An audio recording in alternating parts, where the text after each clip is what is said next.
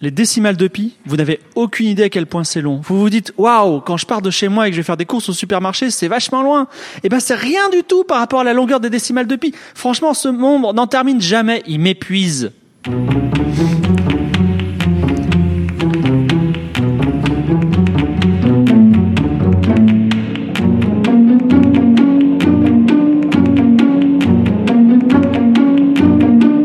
Qualité présente Trajectoire.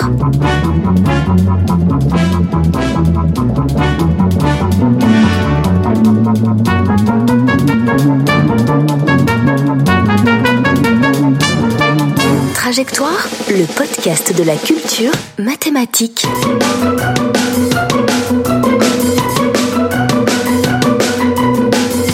Présenté par Fibre Tigre. Bienvenue dans Trajectoire, le podcast de la culture mathématique. Et aujourd'hui, c'est la fête. C'est la fête de Pi. Alors bon, nous sommes le 19 mars et d'habitude cette fête est plutôt le 14 mars car dans la nomenclature américaine ça fait 3,14. Mais vu que 3,14 c'est déjà une approximation de Pi, bah alors notre approximation ce sera 3,19. Alors c'est la fête. Préparez-vous à des jeux de mots complètement nuls, des blagues complètement pas drôles. Donc préparez-vous à ne pas rire. Et dans cette ambiance de mort, on va essayer de ludifier un petit peu l'émission. Alors vous, chers auditeurs, vous êtes tous familiers de pi et vous avez calculé euh, dans, la, dans, à l'école des périmètres, des aires de disques, des volumes de pizza et pour les plus audacieux des volumes de sphères, des calottes, des sphères à n dimensions. Mais pi est plus qu'un simple outil pour appréhender ce qui est vaguement circulaire. On le voit partout dans d'autres domaines et à ce titre, nous allons essayer dans cette émission, et là je vois euh, Laura qui est en train de transpirer, de parler uniquement de ce qui ne tourne pas rond. Alors avec moi, j'ai un klaxon. Alors écoutez bien. Voilà. Et dès que l'un d'entre vous, l'un d'entre vous, hein, pas moi, moi je suis immunisé, l'un d'entre vous dit cercle. Oh là là, c'est pas juste. Et oui, oui, je suis l'arbitre, je suis l'arbitre. L'un d'entre vous dit cercle, rond, sphère, etc. Tout ce qui a l'air de quelque chose de rond. J'appuie sur le klaxon. Vous pouvez vous saisir du klaxon aussi et il perd un point. Voilà. Alors, les participants de notre jeu, euh, du, pas du ni oui ni non, mais du ni cercle ni rond, sont Arthur, notre logicien. Ça va, Arthur? Bonjour, oui, très bien, et toi? Alors, Arthur, quand tu manges une pizza, elle est de quelle forme habituellement? Alors, mais vas-y euh, bah la, la forme classique d'une pizza, telle que je la trouve dans la boîte, vu que à chaque fois que j'ai essayé de la faire, j'ai totalement foiré. Ou alors quand je la fais, elle est de la forme liquide en général. D'accord. je fais ma propre pâte. Il s'en tire bien. Denise, notre informaticienne quantique. Alors Denise, toi, c'est plutôt les crêpes. Et tu les, elles, elles, elles, elles ressemblent à quoi tes crêpes? Je me souviens de la fois où on a réussi à faire une crêpe en ruban de Mobius avec des copains. D'accord. Ah oui. C'était classe. Mmh, ruban de Mobius, c'est, c'est presque un cercle puisque c'est un cercle contourné. Hein. Ouais, mais ça compte pas. D'accord. Ah, très bien, très bien. Alors, roulement de tambour, elle nous revient toute bronzée de Rio de Janeiro, on la reconnaît plus. Elle vient de passer trois mois sur les plages et jouer au beach volley. Nous retrouvons avec bonheur Laura. Bonjour Laura. Salut. Alors Laura, plutôt hémisphère nord ou hémisphère sud? Euh... je vais juste pas répondre. c'est peut-être mieux. D'accord, très bien. Alors, Arnold, Arnold n'est pas là. Arnold, il est en Autriche parce que, comme vous le savez, il a trois passions. La domination du monde par les IA, le yodel et les bananes, parce que l'Autriche est la plaque tournante de l'importation des bananes. Je vous renvoie à l'ouvrage Le marché international de la banane de points, études géographiques d'un système commercial par J.C. Mallard, presse universitaire de Bordeaux. À tes souhaits. Pour notre émission spéciale Pi, nous allons, nous n'allons pas, comme d'habitude, grimper une montagne euh, en faisant des chroniques de plus, com- en plus compliquées sur Pi, parce que c'est un petit peu la fête. Donc, on va euh, parler chacun notre tour euh, un petit peu de Pi. On va picorer euh, euh, sur euh, sur le, le, le thème de Pi. Oui, ça, ça commence, c'est fort, c'est fort. Vous allez voir, il y aura plein de surprises dans cette émission. Et on va commencer avec Denise. Que j'aime à faire apprendre un nombre utile aux sages. Immortel Archimède, artiste ingénieur, toi de qui Syracuse aime encore la gloire, soit ton nom conservé par de savants grimoires. Jadis mystérieux, un problème bloqué, tout l'admirable procédé, l'œuvre grandiose que Pythagore découvrit aux anciens Grecs. Ô quadrature, vieux tourment du philosophe, insoluble rondeur, trop longtemps vous avez défié Pythagore et ses imitateurs. Comment intégrer l'espace plan circulaire Former un triangle auquel il équivaudra? Nouvelle invention. Archimède inscrira dedans un hexagone, appréciera son air, fonction du rayon, pas trop ne s'y tiendra, dédoublera chaque élément antérieur, toujours de l'orbe calculé approchera, définira limite, Enfin, l'arc, le limiteur de cet inquiétant cercle ennemi trop rebelle. Professeur, enseignez son problème avec zèle. Voilà, j'ai- j'ai- je t'ai épargné arc, mais je le fais quand même, voilà, pour rattraper. Si tu veux. Euh, rayon, t'exagères. On peut tout à fait définir le rayon de n'importe quelle figure. Oui, le rayon de Oui, je suis soleil. assez d'accord. Euh, moins 5 points, mais bon, c'est parti. c'est pas pour continue. moi. Parle-nous-en. Donc ce, ce poème n'est pas de moi, vous l'avez sûrement déjà entendu, trouvé sur euh, sur internet. Donc c'est pas pour moi les points, je proteste.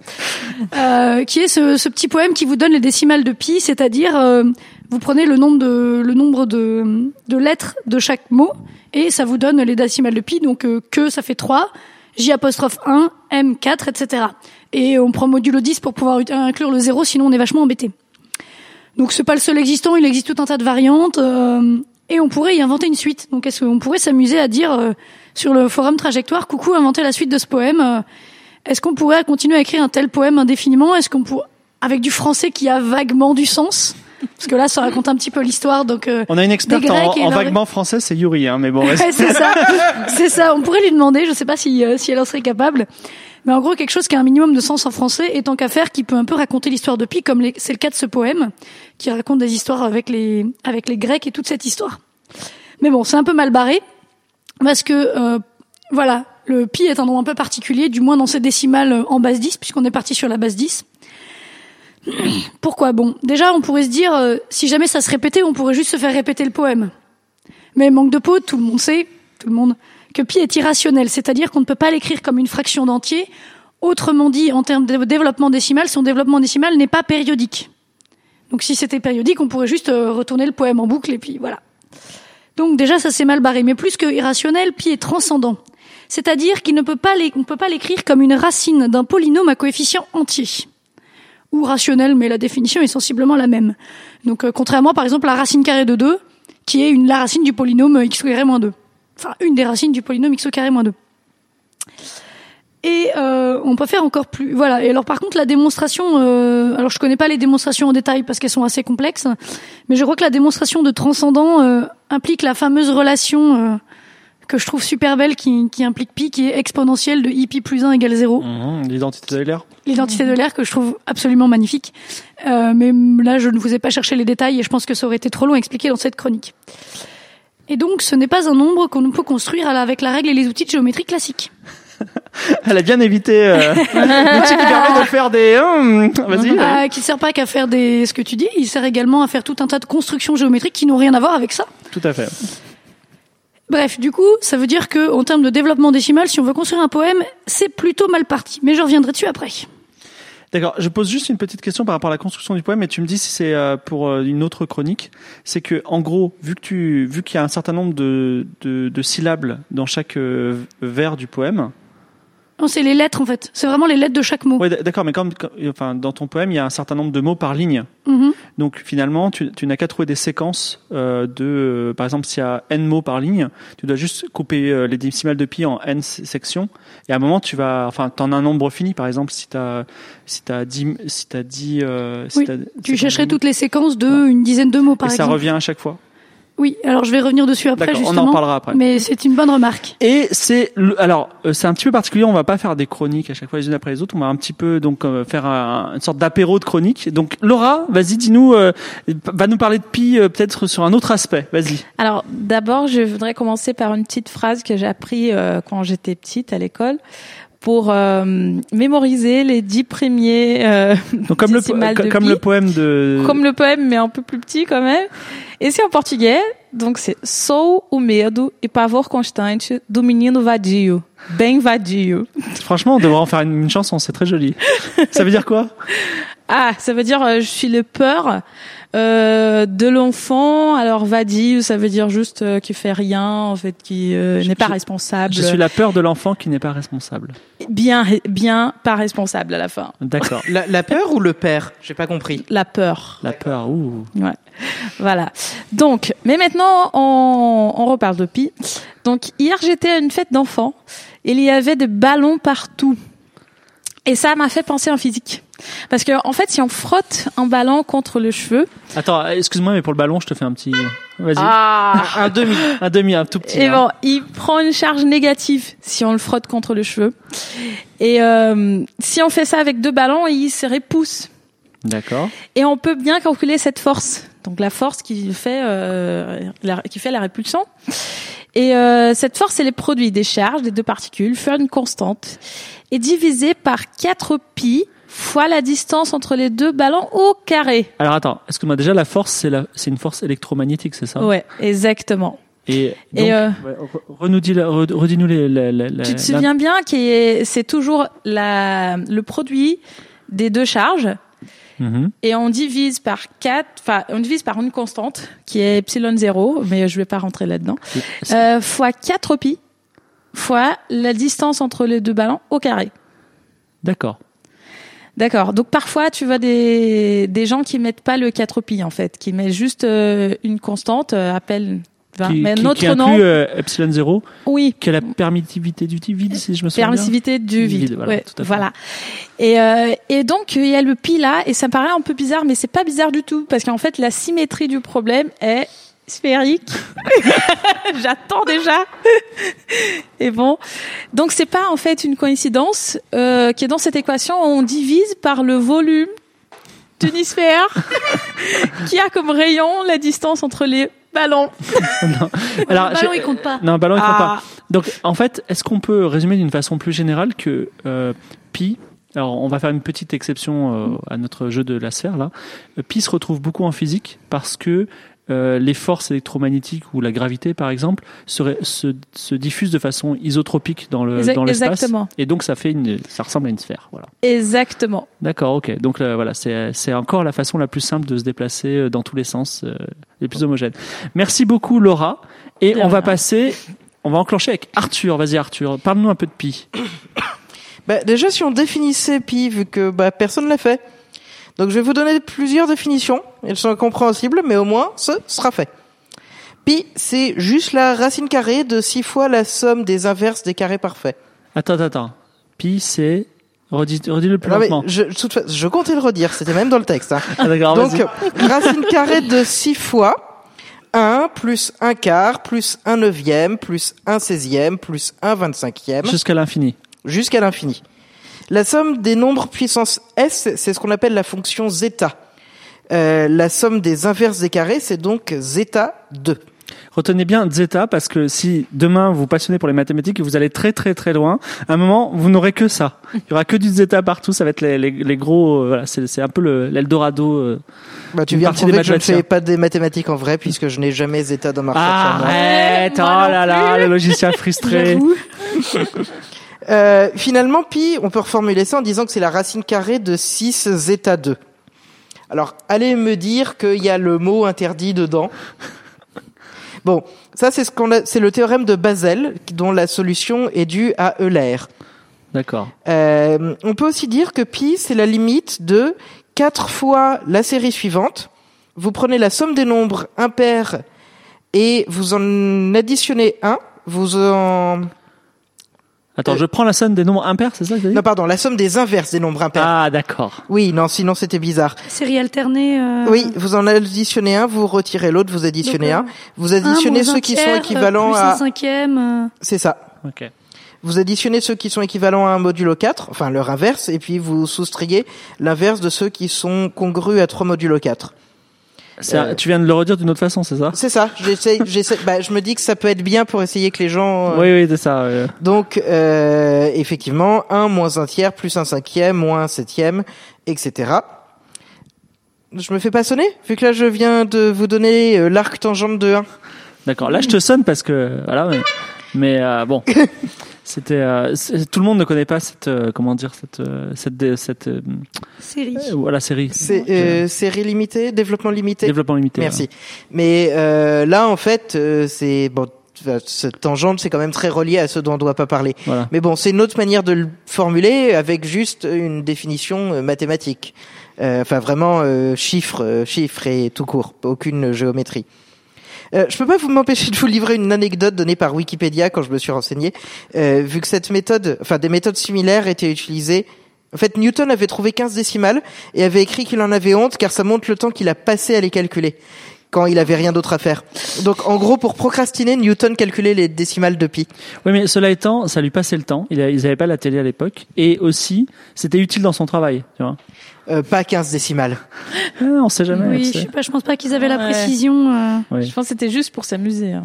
Clairement, c'était de la procrastination. hein. Chacun sa. Non, mais peut-être aussi qu'ils se disaient, on a tous un petit peu cet espoir de, à un moment, peut-être, on va trouver la Ça fin de la fin de tu vois, voilà. Mm. Ouais, je pense qu'ils savaient déjà que c'était irrationnel et. Bon, peut-être À qu'il va trouver un, oui. Ils un savaient que c'était motif irrationnel. étrange. Je, je sais plus la transcendant, je sais plus trop de quelle époque c'est, mais au moins irrationnel. Donc ils étaient pas, ils étaient mal barrés quand même. Avec tout le respect qu'on a pour Newton, c'est quelqu'un qui a terminé par faire de l'alchimie. Donc peut-être que genre il avait le, pensé la numérologie, le sens des, chiffres. Bon voilà. Excuse-moi. J'ai pris trop de pommes sur la tête. Je divague. Je. Euh, encore deux définitions et puis je m'arrête. C'est l'intégrale entre moins 1 et 1 de l'inverse de la racine carrée de 1 moins x carré. L'intégrale entre 1. Okay. Donc t'as failli, hein. T'es pas loin. ah, je suis pas passé loin, non. Vous vous imaginez, en gros, la moitié de ce dont il faut pas parler, et puis vous mesurez le volume en dessous, et puis. Attends, attends, attends. La moitié dont, on doit pas parler en volume, en dimension 3 ou en dimension 2 Dimension 2. D'accord. Donc, euh, et vous faites une simple intégrale pour avoir euh, son mm, mm. volume. D'accord, très bien. Dans son air. Euh, son air, oui. Voilà, très bien. Oui, pas son volume, effectivement, désolé. Et euh, la dernière définition, elle est lourde, elle est grosse, donc je vous prie de m'excuser, ça va être assez horrible à lire. Euh, Alors dis-la lentement, qu'on puisse euh, imaginer la. la... Ah non, vous pourrez pas. D'accord. Euh, je mais il y a une raison pour laquelle je vais vous en parler en fait. Celle de la définition de Chudnovsky. Euh, pi, c'est l'inverse de 12 fois la somme pour k allant de 0 à l'infini de, ouvrez une grande parenthèse, moins 1 puissance k, 6k factoriel, 545 140 134 k, plus 13 591 409 sur 3k factoriel, k factoriel au cube, moins, enfin, encore une autre parenthèse, moins 262 milliards, 537 billions, 412 milliards, 640 millions, 768 000, fermez la petite parenthèse, puissance k, fermez la grande parenthèse. Alors ça a l'air compliqué comme ça, mais. Ça l'est. Mais Ça je, euh, je pense que Ramanujan disait euh, Pff, ça va quoi parce que lui il avait des trucs un peu fous Non, quoi. franchement, ça a l'air ah, mais c'est tellement part- trivial de trouver. euh, Je pense que si t'enlèves les gros chiffres, c'est pas si horrible. Enfin, si t'enlèves les chiffres à base de millions avec plein de plein de chiffres, c'est pas si horrible que ça. Mais euh, Enfin, tu te retrouves oui. quand même avec un 3 factoriel, euh, un euh, 3k factoriel, k factoriel au cube. Oui. Donc Oui. C'est pas si évident. c'est, je, je sais pas d'où ça vient pour être honnête vraiment. Euh, non mais plus sérieusement, vous avez remarqué là, il y a beaucoup de sommes infinies, même l'intégrale c'est une sorte de somme. Et euh, dans tous les cas, en fait, ce qui va nous intéresser, ce qui, ce qui est intéressant ici, c'est que les termes additionnés sont de plus en plus petits. Euh, Donc quand vous coupez la somme et que vous n'allez pas jusqu'à l'infini de l'addition, vous vous approchez de plus en plus de la bonne valeur. D'ailleurs, si c'était pas le cas, en fait, la somme de cette suite euh, infinie serait pas définie. En tout cas, pas selon la sens usuelle de la convergence. La différence qu'on a par contre entre une somme et une autre, c'est que la somme va converger plus ou moins rapidement. Pour avoir une erreur inférieure à n, enfin à 1 sur n plutôt, euh, il faudra peut-être n termes, n factoriel termes, exponentiel n, t- exponentiel n termes.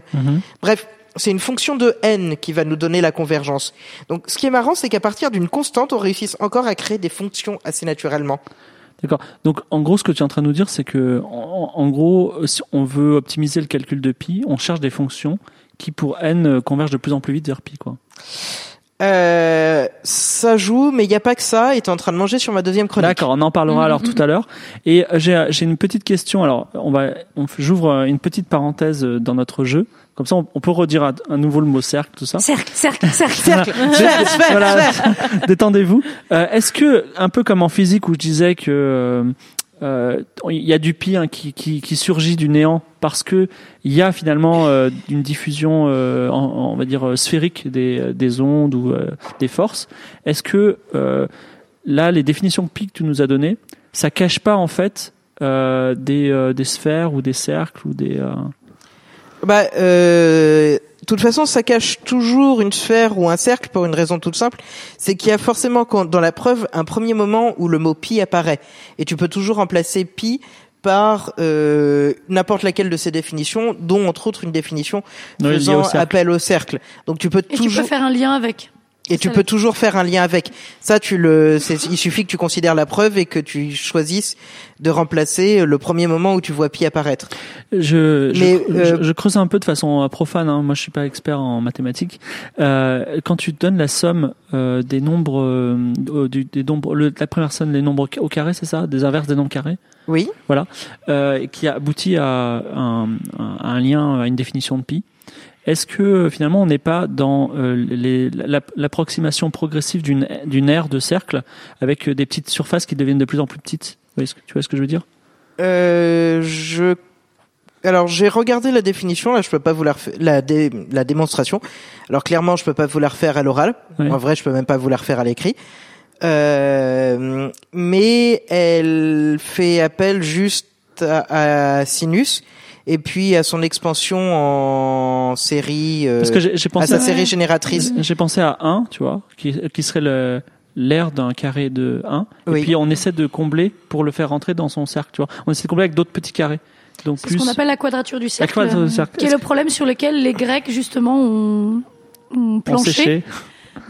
En fait, ils ont. J'ai trouvé que j'avais fait un peu d'histoire des maths à une époque et j'avais trouvé ça vachement fort parce que, en fait, contrairement à ce qu'on croit, les, les Grecs, ils avaient pas euh, pi explicitement, ils avaient pas notre formalisme algébrique. Mhm. Donc, ils disaient pas le terme pi, ils avaient pas non plus, enfin, le formalisme qu'on avait.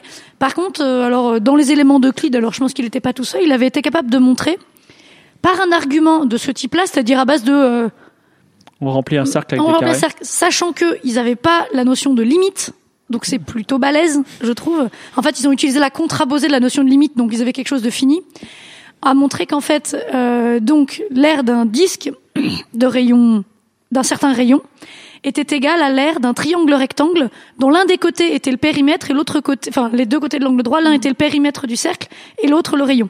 Et si vous faites votre petit calcul dans la tête, ça correspond bien. D'accord. C'est euh, ils sont enfin ils avaient du temps mais ils étaient forts. Et, hein. et ce que je trouve très beau, c'est qu'ils ont fait la, la démonstration est basée sur la sur la notion de limite, mais sans avoir la notion de limite, parce que eux, les infinis, ça leur posait problème. Ouais. Donc ils utilisent la contraposée de la limite, qui du coup donne un truc fini, en montant par l'absurde. Si c'était un tout petit peu différent d'un certain epsilon, ou enfin ils n'utilisent pas epsilon, hein, mais c'est nos termes à nous, alors euh, contradiction, etc., en poussant le truc un peu plus loin. Ce qui est plutôt fort.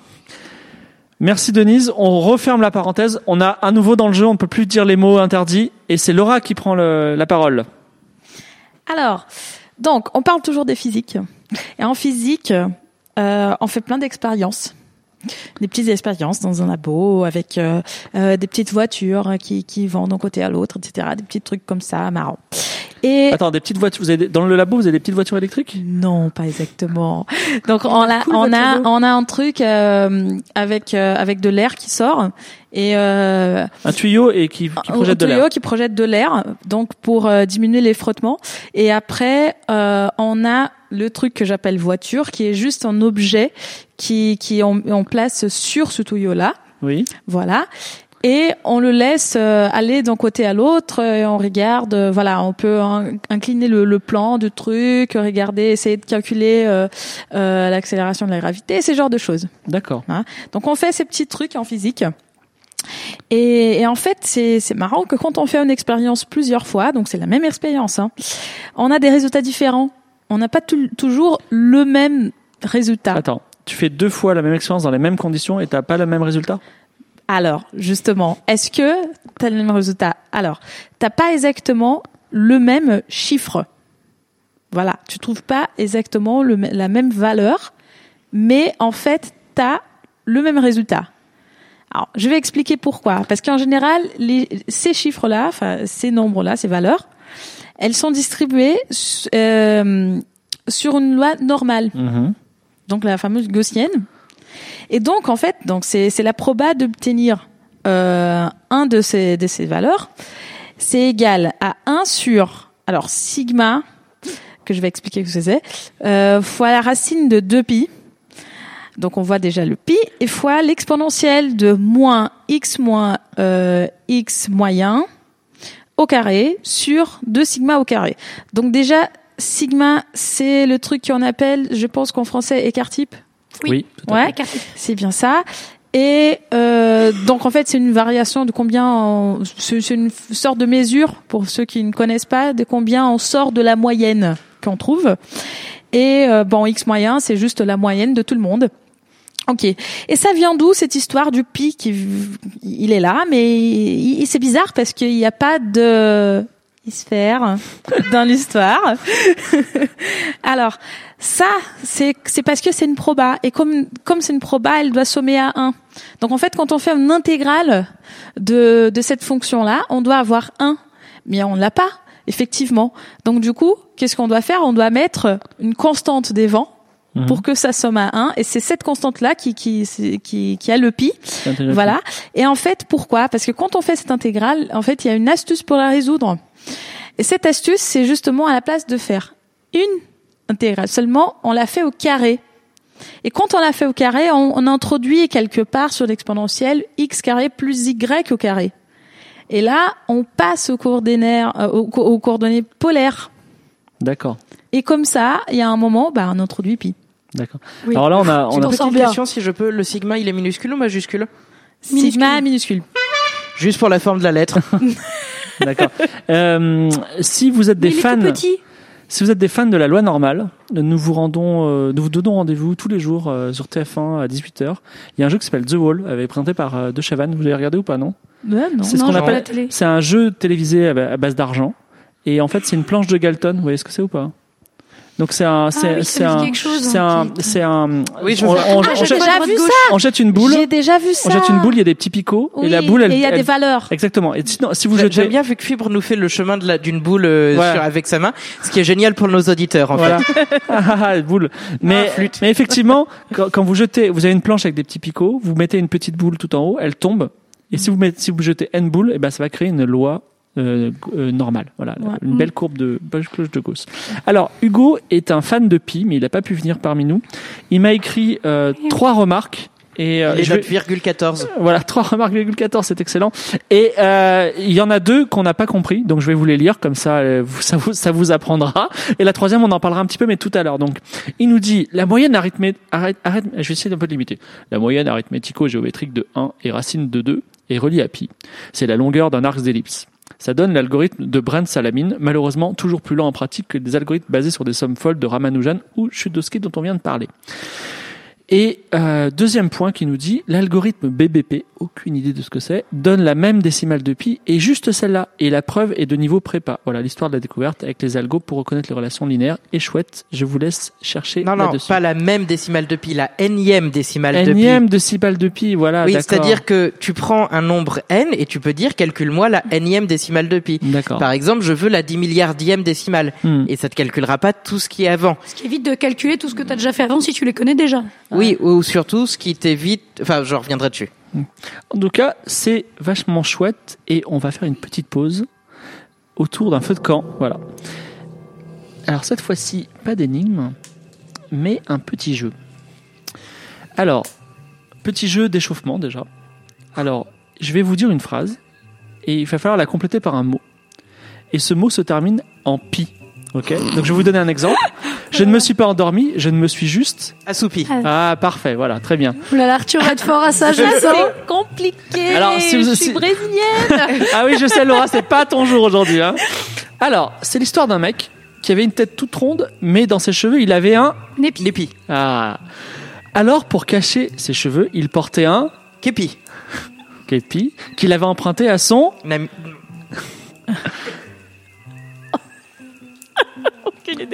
à son papy. Ah oui, Ah, Voilà. Bien mais son épi était trop gros, alors il s'est dit. tant pis. Ah, c'était un petit piège celui-là. Alors bon, ça, ça, c'était pour vous échauffer. C'était deux mots. Maintenant, on fait un deuxième round.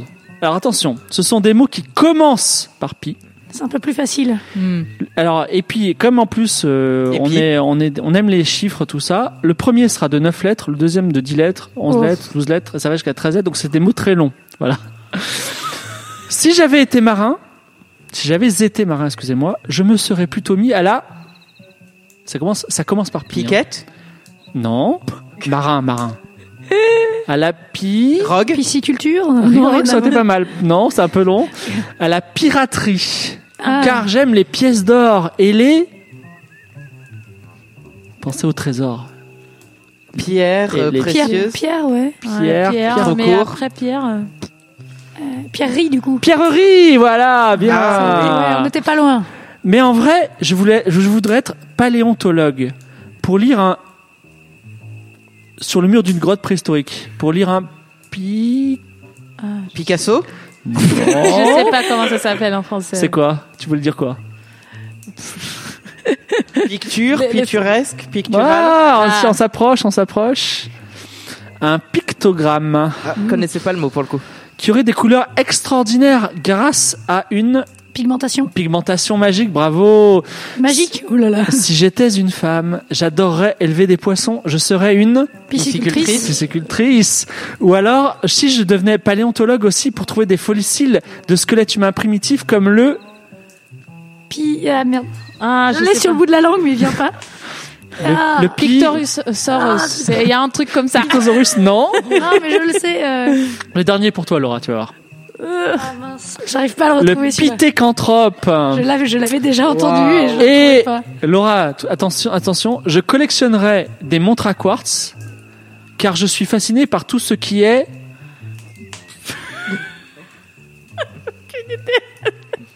le, le quartz, il est, il est. pi- Je sais pas.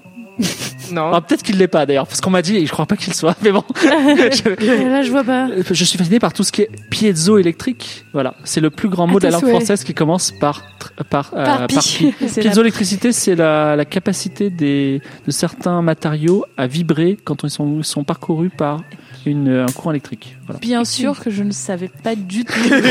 Alors là, si ça peut te rassurer, nous non plus. Oui. Mais bon, la piézo, elle est partout, la piézoélectricité, tout le monde Bah, je Mais- pense qu'effectivement, c'est le principe des montres à quartz, mais après, je connais pas en détail le mécanisme. Je Je, crois pense- je que c'est la meilleure illustration du fait qu'en fait pi euh, 314 c'est juste un prétexte. Ça nous donne un jour comme ça où on arrive à dire aux journaux, eh parlez de maths. En fait les maths c'est intéressant, mais en fait on en a rien à faire de C'est- pi. C'est juste vraiment un prétexte pour pouvoir communiquer. C'est, c'est une belle conquête parce que euh, c'est devenu le jour de, jour de pi est devenu la semaine des maths. Peut-être qu'on va avoir le mois des maths, euh, bien un jour. En tout cas, merci pour votre participation. J'espère que vous avez trouvé aussi des mots, chers auditeurs. Et on va reprendre les chroniques tout de suite. Alors, Denise, partie 2 de ton, de ta définition de pi. Oui, bah, je vais rebondir sur ce que tu m'avais dit. Euh, tiens, on pourrait juste euh, préparer, préparer en fait des vers d'une longueur euh, 10 pour. je vous rappelle, on essayait de trouver des poèmes avec les décimales de pi. Alors, c'est pas dit que l'ensemble du texte aurait du sens, mais on pourrait s'en sortir pas trop mal. Alors, ce serait marrant parce que on soupçonne justement que pi est ce qu'on appelle un nombre univers, c'est-à-dire qu'on pourrait trouver n'importe quelle séquence de chiffres de n'importe quelle longueur dans son développement décimal. Donc, il faudrait grosso modo préparer toutes les combinaisons possibles. Euh, en fait, on pense même que c'est un nombre normal, c'est-à-dire qu'en fait, euh, ces fameuses séquences, on les trouverait euh, de façon équirépartie. Donc toutes les séquences se retrouvent de façon équirépartie dans, la, dans le développement décimal, et en plus, ce serait le cas dans toute base. Donc même si on voulait faire le, par exemple, se simplifier la vie et prendre une autre base, je suppose que ce serait plus simple avec une base plus petite ou plus grande, on aurait le même problème. Bien que ce soit pas prouvé, vous allez me dire. hein. Hmm. Donc on serait mal barré.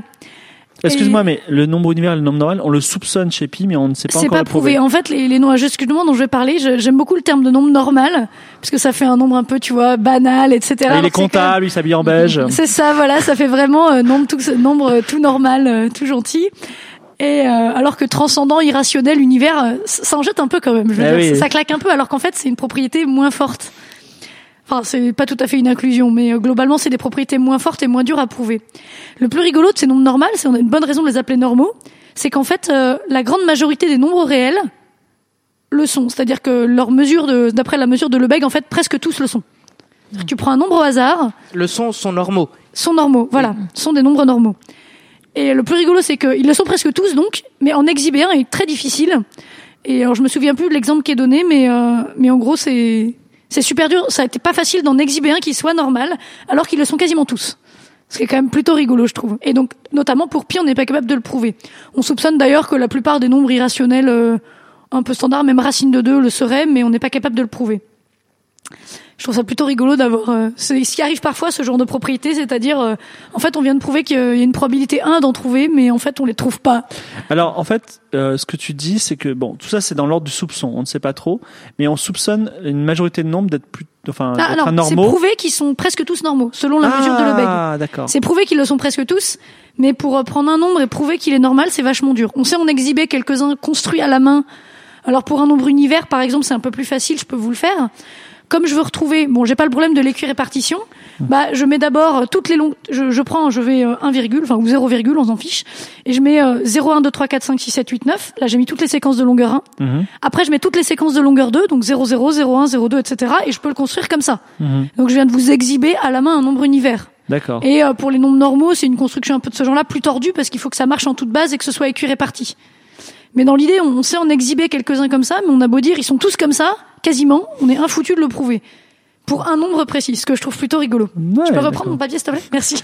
Oui, je tiens à préciser que Denise fait tellement de maths que même son papier brouillon de l'autre côté de la feuille, là où il n'y a pas sa chronique, c'est aussi des maths. Comme quoi. Donc voilà. Euh, mais donc du coup, je disais, on retrouve dans les décimales de pi toutes les séquences de chiffres. Ce qui veut dire que on peut trouver euh, 1, 1, 1, 1, 1, 1, 1 beaucoup de fois. Et là, ça commence à devenir vraiment compliqué de trouver une phrase qui a du sens avec que des mots de longueur 1. À la rigueur, longueur 11 si on veut bien faire l'effort, mais euh, trouver, disons, l'équivalent d'une phrase, on va dire, on va prendre une phrase pertinente qui ait du sens. Je me suis d'ailleurs amusée, il y, a des, il y a des petits sites web qui le font, euh, à chercher, voilà, tu cherches euh, ta date de naissance dans les décimales de pi. Alors moi j'ai trouvé la mienne à la 4 245e 017e position. Hmm, c'est pas mal. Moi, j'ai testé aussi, c'était 135 millions. Euh, moi j'étais plus... Mais j'ai Est-ce que, tu, est-ce que tu peux donner, est-ce que tu peux donner l'adresse, même si elle est un peu compliquée Alors, comme ça euh, Alors, je l'ai trouvé, euh, le site s'appelle angio.net slash pi slash bgpi.cgi. Voilà. Mais Vous sinon, euh, vous le trouverez, en, moi je l'ai trouvé en googlant, c'était pas très très compliqué. voilà. Voilà, qui cherche dans les 200 millions premières décimales, donc si vous n'êtes pas dans les pre- 200 millions premières décimales, je suis désolée, vous vous trouverez pas. Mais donc voilà, si jamais on a une, on a une séquence, donc moi j'ai trouvé, euh, là, dans les, dans- j'ai trouvé sur ce site dans les 200 millions premières décimales de pi, j'ai trouvé une série de 8 1 dans les 200 millions premières. Donc déjà, ça veut dire qu'il faudrait faire une phrase avec 8 mots. Bon, ça, ça va encore. Tous de longueur 1 ou 11. À la rigueur, on peut s'autoriser 11 Et 21 ou 21, mais ça commence à devenir vraiment difficile. Mais tu peux si tu veux. Bref, je pense que c'est quand même mal barré. Et si jamais, en plus, on en a, ça veut dire qu'on peut aussi trouver des séquences de, de 25 1 d'affilée.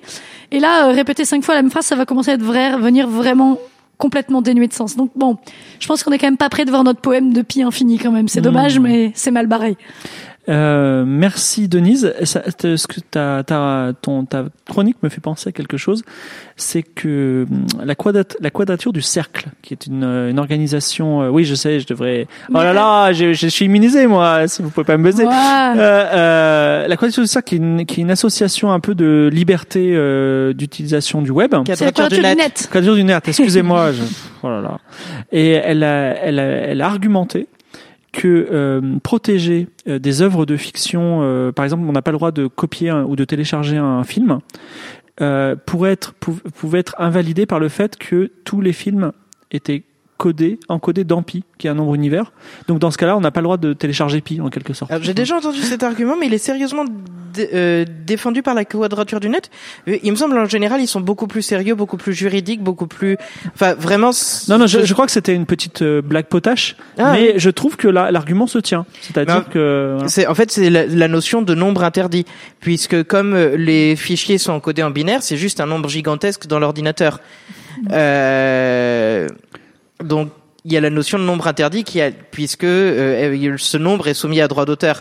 Mais c'est vrai que même si ça a l'air très ridicule, euh, parce que c'est encodé dans pi par exemple, on peut dire bon bah si vous voulez pas euh, prendre ce nombre, vous pouvez dire que c'est sa position dans pi qui est interdite aussi, supposant qu'on arrive facilement à partir de la position à calculer les décimales ou les enfin les, les bits de pi. Hmm. Euh, alors je, Comme je- tu peux le voir, c'est mal barré parce que pour trouver une séquence de longueur 8, j'ai réussi à trouver des séquences de longueur 8 dans les 200 millions de premières décimales.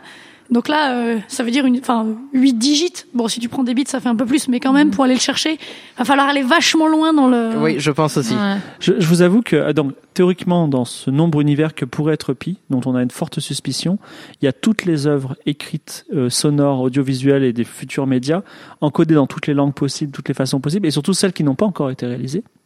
Voilà. Et moi, j'ai toujours pensé à une histoire de science-fiction dans laquelle les gens chercheraient les œuvres du futur dans Pi. Mais bon, euh, ça c'est, on laissera Bah, ça à Je pense d'autres que c'est auteurs. toujours plus simple de le faire dans la bibliothèque de, de, De Babel, Babel. de Ouais, Borges. c'est ça. Enfin, le principe, c'est, euh, bah tiens, je prends des séquences de, de bits aléatoires et je regarde si ça fait une vidéo euh, intéressante, quoi. Mm. Il y a tellement, enfin, je veux dire, c'est tellement tout qui est possible que du coup, c'est. Ce serait aussi peut-être un bon moyen de compression. Euh, on va dire si vous si vous trouvez un Euh, film à la 200 Non, juste- millionième. bah, justement, pas terrible parce que en fait, euh, là, tu vois, je, te- dis que j'ai trouvé, euh, j'ai trouvé juste ma date de naissance, donc j'ai seulement, euh, j'ai seulement du coup euh, 8, 7 chiffres en fait parce que j'ai enlevé le zéro qui était devant.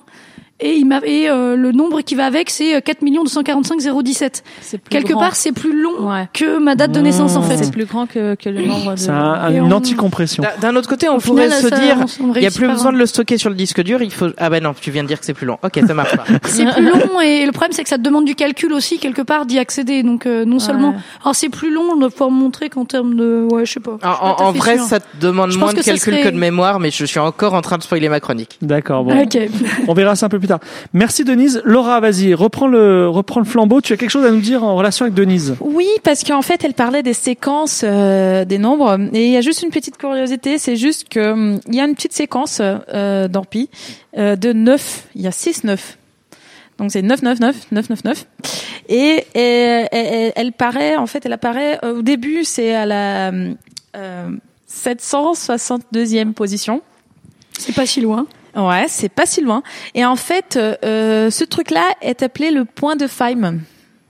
Alors ça, c'est parce que Feynman, euh, il a dit pour rigoler dans une conf qu'il aimerait bien mémoriser tous les décimales de pi avant ce point-là pour pouvoir dire 999, 999 et ainsi de suite. Comme si tous les restes étaient des nœuds. Donc il a dit ça pour rigoler. Et, Et, en euh, fait, euh, ils ont mis le nom euh, point de Feynman, mais en fait cette idée, il a volé d'un livre d'un mec qui s'appelle Douglas euh. Douglas Hofstadter, Je sais même pas dire. Gödel et Stellenbach. Je sais même pas dire son nom. Mais bien sûr que bon, euh, personne connaît ce mec, donc ils ont ils Quoi ont mis le nom. euh, bah, Alors Arthur connaît bien, mais il est dans un autre domaine. Hein. on va dire, on va dire. J'ai dit personne connaît ce mec. J'ai dit le grand public. Feynman, en général, les gens connaissent. Ah non non, Feynman, tu connaissais pas. Douglas Hofstadter, tu connaissais. Oui, alors fait, je vois pas Feynman, qui tu c'est. non, connaissais désolé. pas C'est- Il a fait quoi Oh, mais c'est un grand physicien qui a eu le prix Nobel de physique en 1965. Ah, que- Peut-être qu'en fait je connaissais, mais je connaissais juste pas la manière de prononcer le nom. En fait, j'ai Et- dû le lire, mais jamais l'entendre. donc- Non, il, il- et je pense que c'est ouais, le, plus grand, euh, c'est le plus grand physicien euh, de la deuxième moitié du dernier siècle, parce que lui, il a, il a donné des euh, des contributions à plusieurs euh, parties de la physique. Euh, par exemple, au physique de particules, il y a un diagramme qui s'appelle le diagramme de Feynman, qui en étudie. euh, Hmm. Voilà, J'avais toujours cru qu'on disait Feynman en fait. Feynman. Feynman. Ah Feynman. Ah oui. Ah d'accord, tu parles de Feynman. Ah, c'est peut-être nous qui prononçons très mal, hein. mais on n'avait pas. Oui, non, forcément, j'ai entendu parler de lui. Moi, J'ai je- lu moi, son autobiographie. Oui. J'ai D'accord, oui Feynman. J'ai essayé de lire ses livres de cours, mais franchement, j'ai du mal. Mais bon, mais euh, un truc euh, rigolo sur lui, c'est qu'il était toujours intéressé à trouver pi dans la physique et il parle de ça euh, plusieurs fois. Quand il était petit, il essayait de trouver euh, le pi dans la physique. Et, et en fait, ceci n'est pas exactement magique parce que on trouve pi partout, mais il vient de situations où on a donc euh, maintenant euh, j'ai mal parlé parce que Ouais. c'est où on a une symétrie circulaire, sphérique, cylindrique ou quand on a un mouvement harmonique. Ah, ah non, harmonique, ce n'est pas anglais. Harmonique, c'est pas interdit. Voilà. D'accord. Tu, tu nous dis juste deux petits mots sur le, le mouvement harmonique? Oui, les mouvements harmoniques, c'est parce qu'on décrit avec euh, des sinus et des cosinus. Et puis euh, la périodicité euh, pour ce truc-là, c'est euh, toujours 2 pi. Donc ça se répète à chaque 2 pi. Et euh, nous, ben, on veut fixer une périodicité. Donc du coup, il faut euh, multiplier par une constante. Donc Est-ce que j'ai une bêtise ou c'est c'est pas la résonance, c'est ça? Euh, C'est plutôt la fré... oui, c'est plutôt la période, la fréquence. La résonance, euh, c'est des Résonance. phénomènes qui apparaissent quand tu étudies des pendules har- harmoniques, mais pas que quoi. Ah d'accord, Ouais. ok, excusez-moi. Enfin, ça, ça apparaît pas loin. C'est, c'est. Ouais, c'est Ça vient dire euh, bonjour par la fenêtre quoi. C'est c'est connexe, mais c'est pas. c'est pas connexe avec les mouvements harmoniques. Ouais. D'accord. Merci, euh, merci Laura. On se retrouve un peu plus tard. Si certains connaissent pas Hofstadter, je vous conseille très sérieusement Godel, Escher, Bach, euh, les brins d'une guirlande éternelle. Quelqu'un nous a tweeté d'ailleurs, est-ce qu'on le connaissait? Donc personnellement, je l'ai lu quand j'étais en terminale. J'ai l'intention de le relire un jour, mais c'est un très gros pavé, donc euh, je sais pas quand je vais le faire. Euh, ça parle de relations, euh, de manière générale, de méta, de choses dans les choses, ce qui est quelque chose que Escher fait beaucoup pour ceux qui connaissent ses gravures, que Bach s'amuse à faire dans ses compositions musicales et que c'est la base du théorème de Gödel. Et donc il réussit à mettre en relation la musique, les images et les mathématiques et c'est un bouquin totalement formidable. Ça D'accord. paraît cool, hein Oui, oui. Et petite, euh, encore petite euh, parenthèse, on a, euh, on a reçu le trajectoire d'une dernière émission un chercheur qui s'appelait Gaëtan Borou, qui devait parler, mais on n'a pas eu le temps. C'est déjà une très longue émission des formes modulaires, quelque chose que j'aimerais vraiment comprendre un jour. Et l'illustration, enfin, c'est assez compliqué de parler de formes modulaires en termes audio et euh, même de se les représenter. Mais une bonne représentation, c'est certaines gravures des chairs euh, permettent d'appréhender euh, les formes modulaires. Voilà, comme quoi. euh, Et Ah. Ne nous paye pas, on fait de la pub gratos. Voilà, c'est ça. Feynman non plus. Feynman non plus. On les salue. Euh, Arthur, à toi. Euh, parler de calcul, ça je l'ai fait euh, chez Podcast Science récemment. T'étais là aussi. On a parlé de trajectoire, donc je fais de la Mhm. pub. Allez les écouter et allez nous écouter chez eux. Euh, pour- dans le cas de pi, plus précisément, le calcul de chiffres de pi, des décimales, c'est un exercice hyper classique. Personnellement, quand j'étais plus jeune, je pensais qu'on trouvait les chiffres de pi, les décimales, en augmentant la qualité des microscopes pour mesurer précisément ce dont on ne doit pas prononcer le nom. Euh, Mignon. comme je l'ai déjà dit, pi en fait c'est purement mathématique. Donc on peut donner la formule à un ordinateur et nous demander de la calculer. Et c'est un test qui est fait pour euh, vraiment vérifier la puissance des ordinateurs, essayer de battre des records. Euh, Il y a plein d'avantages. D'abord, pi, il n'y a pas d'ambiguïté. Alors que bah, vous prenez un vrai problème important qui demande plein de calculs. En général, on n'a pas forcément moyen de vérifier la réponse. Euh, par exemple, Yuri, euh, Yuri, ça nous demande, ça demandait un calcul énorme à Arnold et on peut pas vérifier si la réponse est juste. Ça n'a même pas de sens. Alors que pi, la réponse ne dépend d'aucune hypothèse, d'aucun paramètre. Euh, contrairement à ce que ce qui pourrait varier si on fait des nouvelles découvertes en physique, en chimie ou en biologie. Pour les maths, bon là c'est sûr c'est c'est bloqué, ça changera pas. Ensuite, comme Hugo euh, disait dans ces textes que tu nous as lus, on sait calculer un chiffre précis de pi. Donc on suppose que soit tout notre calcul est correct, soit euh, le résultat est aléatoire à partir d'un certain point. S'il y a une erreur, bah, ça se propagera sur la suite du calcul. Donc c'est très peu probable que vous ayez à la fois des millions de chiffres qui soient corrects et euh, deux erreurs quelque part. Donc soit tout est correct, soit il y a des erreurs vraiment partout à la fin. Donc on peut se permettre de vérifier seulement quelques chiffres à la fin du monde, à la fin du nombre. Ce qui fait que pi, c'est beaucoup plus simple à vérifier que le nombre d'or, par exemple. Alors que le nombre d'or, bah, il faut calculer deux fois de manière différente pour voir si on a deux fois le même résultat et si c'est vraiment le bon calcul. Il y a quelqu'un qui a calculé 10 milliards de chiffres du nombre d'or, précisément, mais c'est pas validé comme un record du monde parce que justement le double calcul n'a pas été fait. Dernier truc cool avec le calcul de pi, bah ça sert à rien. C'est Effectivement. c'est- bien plus beau lorsque c'est inutile. Oui, c'est ce que tu aimes bien, toi. Oui, totalement. T'es l'anti, euh, l'anti Ar- Arnold qui lui veut que ça serve et que ça fasse de l'argent. n'est pas non plus payé par Edmond Rostand, c'est ça c'est ça. Alors, je veux dire, personne n'a besoin de connaître 22 billions 459 milliards 157 millions 718 361 chiffres après la virgule. Euh, Je précise après la virgule parce que sinon il faudrait dire 362 Ouais. chiffres et pas 361. Euh, D'ailleurs, la fac du site euh, qui précise que le créateur lui-même n'a que 12 millions de chiffres sur son ordinateur et qu'en général, une fois le calcul fini, bah, le résultat est effacé tellement ça prend de place. C'est-à-dire 20 30 22 terabits, 3 téraoctets. C'est effectivement pas une bonne façon de compresser les informations. Euh, tu connais un petit peu le dernier chiffre euh, après la virgule de pi ou pas? On sait pas. D'accord. Quoi? Je- C'était une plaisanterie. Oui. Et quel est le dernier chiffre après la virgule de pi? Voilà. De toute façon, ce qui est bien, c'est qu'on sait que c'est il y a 10 possibilités.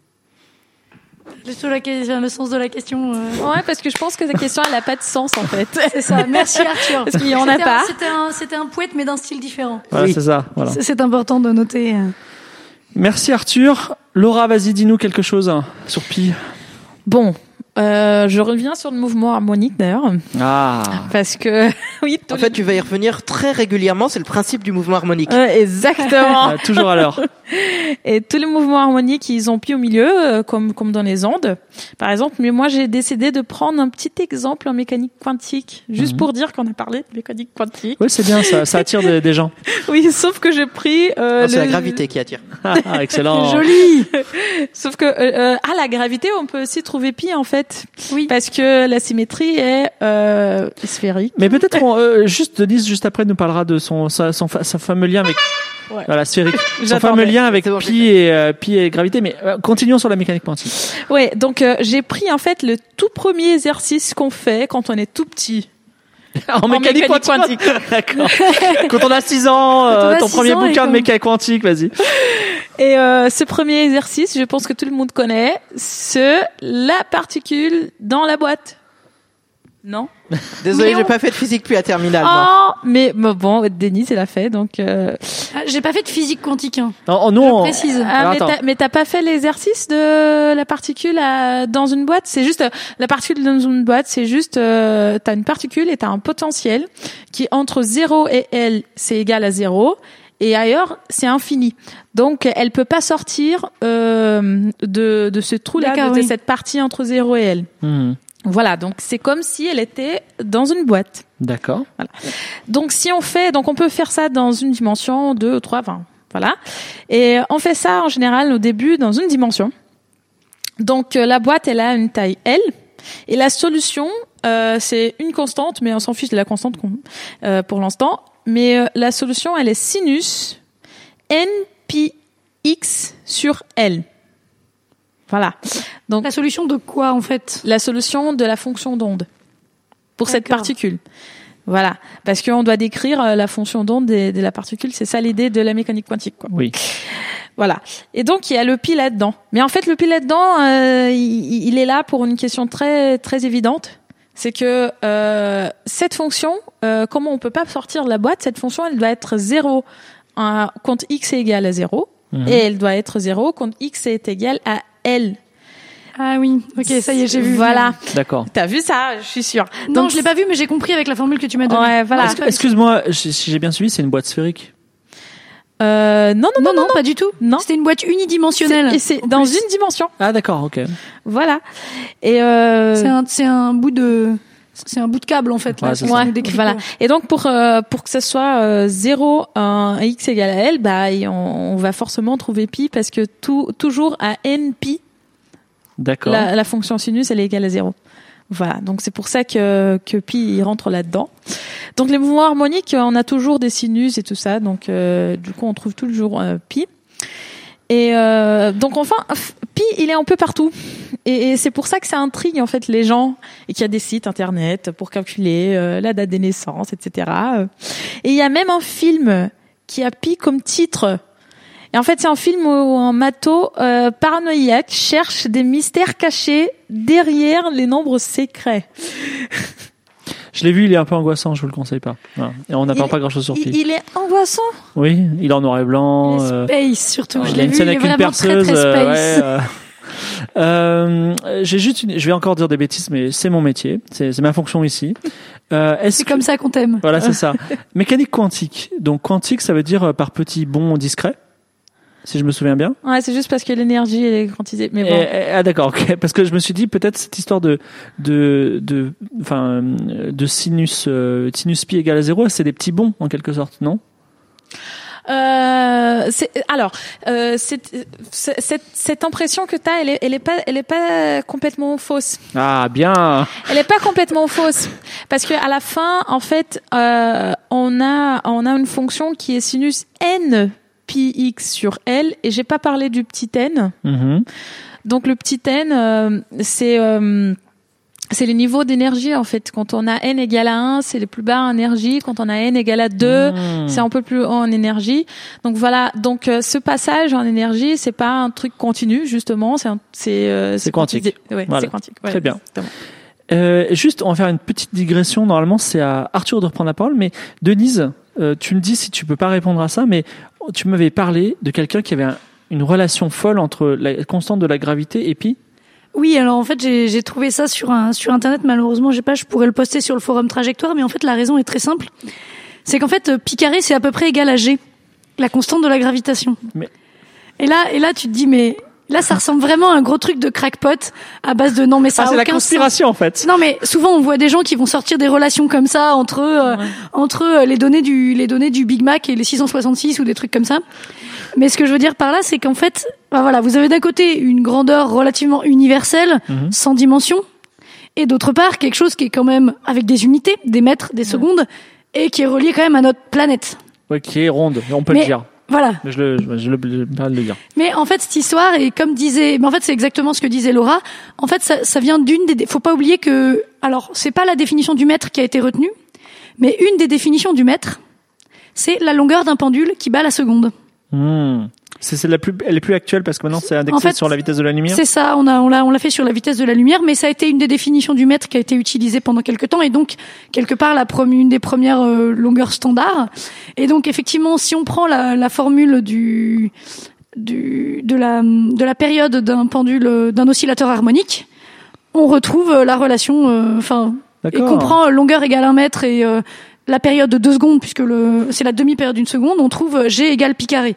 Alors c'est pas tout à fait exact parce que euh, 1 mètre et une seconde c'est quand même assez grand, donc on n'a plus affaire à un vrai oscillateur harmonique. Donc la période c'est pas exactement ça, la formule est plus compliquée, mais ça explique pourquoi les deux nombres sont très proches. Pourquoi pi carré est à peu près égal à G. C'est pas juste du crackpot, ça vient de notre définition du mètre. C'est fascinant parce que si un jour on a une période d'obscurantisme et on oublie l'histoire des, ma- des mathématiques et de la physique, les gens, il y aura un lien et les gens ne sauront pas, tu vois. Et Exactement. Il faut vraiment se souvenir que le, le mètre était défini d'une autre façon. a été défini. Surtout que maintenant, il est plus défini comme ça, Voilà. mais bon, c'est quand même cette longueur de référence qui avait été gardée, quoi. C'est quand même le- à peu près le même mètre. Donc il y a des moments où en fait on a vraiment des raisons de mettre pi au carré.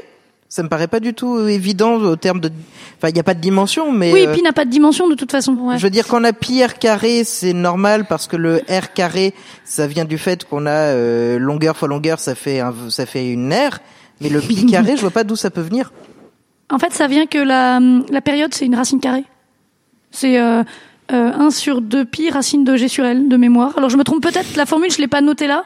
Ça, mais c'est, la on est période en d'un impro là. hein. harmonique, la période d'un oscillateur harmonique, c'est 1 sur 2 pi racine carrée de G sur L. Donc si tu veux retrouver G à par rapport à pi, tu mets au carré. Et puis t'es bien placé pour me dire de pas mettre pi au carré dans la mesure où une des définitions que t'as données, c'est comme la fonction de zeta de, zeta de 2 qui est égale à pi carré sur 6. Ah, moi je Donc prétendais. 1, Elle t'a bien mouché, hein. Ouais, mais je prétendais pas qu'il y ait de, qu'il y ait de sens physique à ça, moi personnellement. non mais ça Mais vient je de la euh, racine carrée en fait, tout Ouais, simplement. mais, euh. mais là, je pense que c'est ouais, c'est euh, c'est lié à la définition ancienne du, du mètre. Voilà.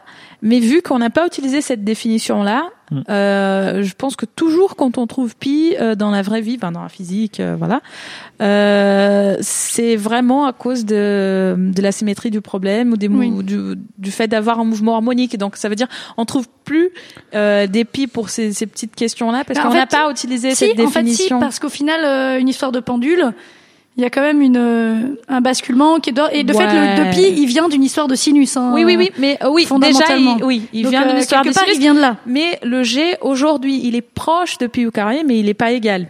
Ça vient du, oui, mais c'est, c'est, ça vient plus du fait de la, de la, de la période d'un oscillateur non Ouais. harmonique que de la définition du pi, parce que si on prend un pendule qui bat la seconde, ça fait vraiment un mètre comme on a l'habitude de le voir. C'est juste euh, l'approximation, elle va être à beaucoup de décimales derrière, en fait, euh, la, fin, le, Ouais. la différence. Par contre, c'est, si vous prenez la formule euh, du oscillateur harmonique, c'est elle qui est pas exacte, parce qu'un pendule qui bat la seconde, ça bascule beaucoup trop pour être un oscillateur harmonique, en fait. Et c'est, et c'est de là qu'elle, enfin, c'est pour ça que c'est pas, enfin, comment dire le, L'erreur dans l'approximation vient plus de ça que de la différence de définition du mètre. J'ai pas compris ce que tu as voulu dire. Bah, ça c'est- bascule beaucoup trop pour. Bah, C'est-à-dire que euh, l'oscillateur harmonique, c'est quand on fait l'approximation des petits angles. Je suis pas très loin, mais ça passe encore. Euh, on approxime le sinus d'un nombre par ce nombre parce que c'est des petits angles. Mm. C'est des petits calculs qu'on fait en prépa, j'en ai des souvenirs, etc. Ah d'accord. Et du coup, tu as besoin d'un angle dans, plus dans ton, grand, dans, c'est ton, ça. dans ton- dans ton équadif, voilà, ça marche parce que tu as des petits angles. Si tu commences à avoir des grands angles, et c'est le cas pour ce pendule-là, D'accord. l'approximation marche plus et du coup c'est plus exactement égal. Et, Ah, et en fait, le- l'erreur d'approximation entre Picard et G vient plus de là que de la changement de définition du mètre. Parce qu'on a gardé fondamentalement le même mètre euh, pour la nouvelle définition après. On n'a pas réussi à faire une révolution et à se débarrasser de ces maîtres. La digression est digression très stimulante, merci. Si vous voulez visiter euh, des maîtres euh, euh, publics, il y a un très bon maître euh, en face euh, Oui, du maître. Sénat, on l'avait vu je crois. Oui, oui maître. Euh, donc il y a un maître étalon euh, derrière les poubelles du Sénat, donc il faut, faut pousser un peu les, les poubelles et c'est euh, c'est euh, voilà, c'est au Jardin du Luxembourg, vous pourrez le voir, c'est il est encore là. Merci pour cette belle digression, merci Laura et Arthur euh, round 2 sur le calcul de pi, vas-y, je t'écoute. Alors, je vous avais raconté euh, comment, pourquoi est-ce que c'était intéressant de calculer pi. Et euh, en fait, la partie mathématique de ce calcul est relativement simple. Je ne sais pas si vous vous souvenez de la dernière somme que je vous avais donnée plus haut. Euh, non, vous vous en souvenez pas. Elle est immonde. Elle est beaucoup trop longue. Elle est totalement impossible à apprendre par cœur, à moins vraiment qu'on cherche à le faire. Et je vois pas de raison de le faire. Euh, en plus, j'ai aucune idée de comment elle a été prouvée. Mais bon, on admet que cette somme, ça converge vers pi. Euh, enfin, son inverse. Et euh, cette somme, c'est une limite de fraction. Donc, si vous décidez euh, là où vous arrêtez de calculer cette somme et que vous faites cette somme, qui est immense mais finie, euh, comme c'est une somme de fractions, une somme de nombres rationnels, bah vous faites une somme de nombres rationnels comme vous apprenez à le faire euh, au collège, euh, je pense.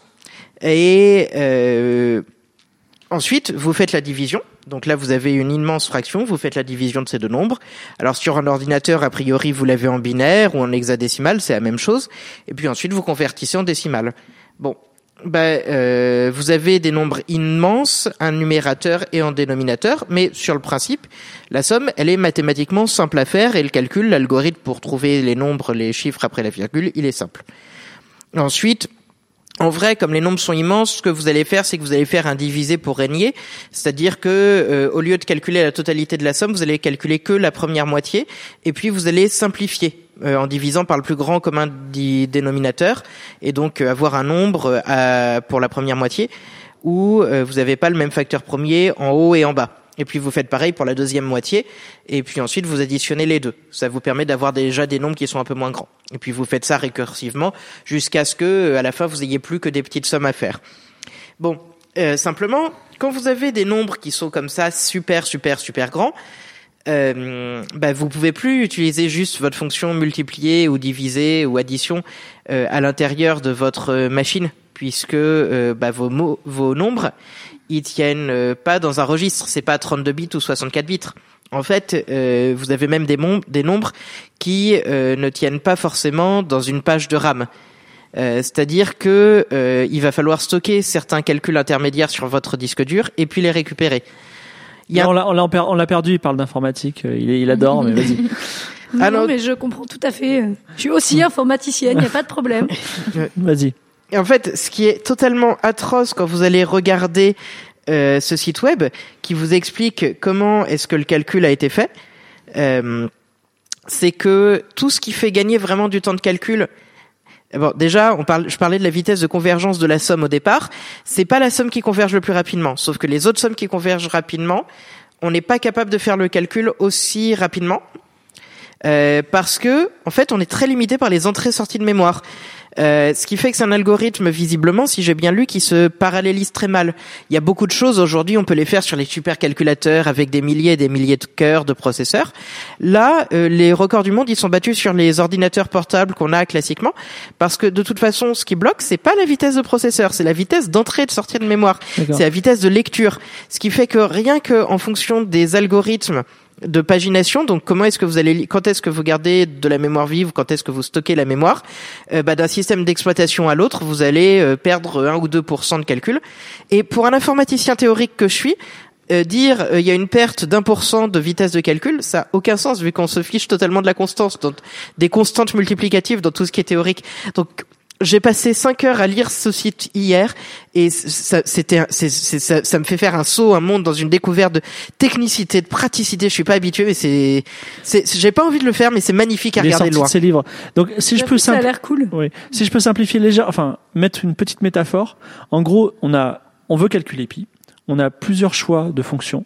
Il y en a une qui converge hyper vite vers pi mais oh là là, qu'est-ce qu'elle est dure à calculer. Il faut faire des retenues, il faut avoir un boulier plus grand. Voilà, donc c'est c'est c'est plus embêtant pratiquement. Et donc on ne choisit pas forcément celles qui convergent le plus vite parce qu'elles sont gourmandes en mémoire, en ressources. C'est ça? En mémoire, surtout. C'est un mémoire. problème. En fait, c'est un, c'est un problème où quelque part, euh, t'as besoin d'un boulier tellement grand qu'il va falloir régulièrement que tu prennes un bout de papier pour écrire tes résultats intermédiaires. T'auras jamais de boulier assez grand. C'est bien, c'est- je prends la bien la métaphore. Oui. Et, et en fait, la vitesse, c'est ta vitesse d'écriture sur le papier pour noter tes résultats intermédiaires qui bloquent, et pas ta vitesse à jouer avec le boulier.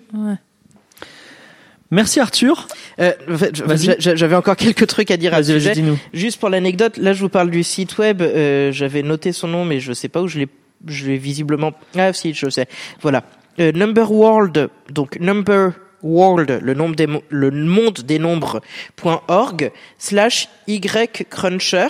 C'est en fait un logiciel qui est euh, gratuit, mais en code source fermé parce que euh, dit euh, il veut attendre d'avoir documenté le code et que le code soit lisible avant de l'ouvrir et avant de le partager et c'est ce qui a permis de gagner des records du monde de calcul de pi et de tout un tas d'autres constantes et je trouve ça totalement magnifique aussi parce que bah, le type qui a fait ce programme, bon, il a dit il le maintient plus tellement vu qu'il l'a fait quand il était étudiant et que bon, il a bossé chez Google et maintenant il bosse dans le monde de la finance donc il fait un peu autre chose. Euh, mais c'est en fait toujours lui qui, enfin toujours son programme qui sert à vaincre les records du monde, même si ça fait quelques années que le programme évolue plus, parce que juste, euh, bah, il a, il est passé à autre chose. Donc, c'est-à-dire que il sert toujours à avoir des records du monde. Il y, a, y en a eu un qui est tombé fin 2000, en 2016 euh, pour un type qui en a plus grand chose à faire. Et d'ailleurs, ça se voit l'état de son site web où il y a des trucs, tu vois, dernière mise à jour en 2012. Merci Arthur. Dernier petit message par pigeon voyageur de Hugo. Et alors, il nous a posé un, quelque chose et je crois qu'Arthur a, peut, peut nous le développer, donc il va, il va re-reprendre la parole. Donc, il nous écrit, euh, chers, euh, chers auditeurs, chers, euh, chers trajectoiros, la proba que deux entiers soient premiers entre eux est 6 sur pi au carré. Il y a un très joli argument de probabilité qui le montre, mais je n'ai pas cette place dans la marge. Vas-y. C'est l'inverse de zeta de 2, ça? Euh, C'est effectivement, c'est effectivement lié à Zeta 2 et je vais vous expliquer pourquoi. Donc, effectivement, Alors déjà, qu'est-ce qu'il nous dit là? Ça veut dire quoi la, la probabilité que deux, deux premiers soient, en- deux, deux- que Alors, deux je- entiers soient premiers entre eux? je vais vous l'expliquer. Ah. Alors, déjà, je vous donne le nom. Ça s'appelle le théorème de Césaro. Euh, Comme Mmh. ça, si vous voulez euh, chercher sur Internet. Donc, la probabilité que vous prenez deux nombres au hasard, la probabilité qu'ils soient premiers entre eux, c'est-à-dire que bah ils aient aucun diviseur commun, que leur plus grand commun diviseur soit 1, c'est 6 sur pi carré. Bon. Donc, prendre un nombre au hasard, ça n'existe pas. Vous Oui, pouvez c'est ce pas. que- C'est ce que j'allais dire, euh, prendre un nombre au hasard selon quelle loi, en fait. Euh, alors, d'ailleurs, c'est assez, c'est, c'est aussi ce qui est marqué sur la page Wikipédia francophone. Euh, Il y a une, une- demande de clarification que je compte euh, modifier tout à l'heure, donc ce sera peut-être plus marqué quand vous auriez, quand le podcast sera sorti, mais j'ai pas eu Nous le temps. sommes les justiciers. Vas-y. Vu que j'ai regardé cette page Wikipédia une heure et demie avant l'enregistrement de Trajectoire. Euh, donc, en fait, ce que vous faites, c'est vous choisissez, vous fixez n, une constante, et vous prenez deux nombres au hasard inférieurs à n. Il Donc- faut faire ça. Ouais. Oui, oui, oui. Donc voilà, maintenant, t'aurais pu décider d'une loi particulière euh, qui marcherait. Oui, bref. oui, qui non, mais ça paraît plus mais- pertinent. Et c'est la limite, c'est ça? C'est ça. Et ensuite, donc là, en fait, quand vous avez fixé n, vous avez une probabilité que deux nombres pris au hasard inférieurs ou égal à n, euh, je sais pas pourquoi je précise ou égal, ça change absolument rien. Euh, Oui, je soit comprends la limite. euh, Ouais. euh, soit premier entre eux. Et puis euh, cette probabilité, c'est une fonction de n. Et puis quand vous prenez la limite, c'est une fonction qui converge. Et euh, bah, de toute façon, c'est sûr que bah, c'est une fonction qui a une valeur euh, inférieure à 1 tout le temps, entre 0 et 1. Donc euh, c'est pas sûr qu'elle converge, mais c'est sûr qu'il y a une sous-séquence qui converge. Voilà, je sais pas pourquoi ça m'amusait de dire ça. Euh, Elle converge vers euh, 6 sur euh, pi au carré, c'est ça? 6 sur pi au carré, c'est ça, qu'on avait déjà vu dans la première définition de pi que j'ai donnée. Je pensais qu'Hugo en parlerait, mais vu qu'il est pas là, je m'y colle. Et pour être honnête, je vais surtout vous dire avec Memos que cutthenot.org .org, dit on va supposer que cette probabilité existe, on va l'appeler Q. Alors vous prenez un nombre K. La probabilité que K divise un nombre pris au hasard est de 1 sur K. Donc jusque-là, ça va pour tout le monde? Oui. Euh, plus Oui. ou moins parce qu'en fait c'était pas des entiers. Et- Un- un- Vous prenez un nombre entier pris au hasard, un nombre Oui, un entier nombre positif. entier. Et euh, K c'est Bah K c'est c'est juste un nombre que vous choisissez. Elle est C'est vraiment, euh, tu prends euh, K, tu prends un entier euh, positif et tu dis la probabilité que un autre nombre soit un multiple de K, c'est 1 sur K. Ok, ok, ok, d'accord. Ouais, donc, ça, tu euh, fixes, ça va. euh, donc tu fixes le cas. Ok. Tu fixes le K. Bon, maintenant vous prenez la, deux nombres A et B. Euh, la probabilité qu'ils soient tous les deux divisés par K, ça vaut 1 sur K carré. Jusque-là, ça va. D'accord. Bon, en supposant que K divise A et B, la probabilité que A sur K et B sur K soient aussi premiers entre eux, c'est Q. Q, je vous avais défini que c'était la probabilité que deux nombres soient premiers entre eux. Oui.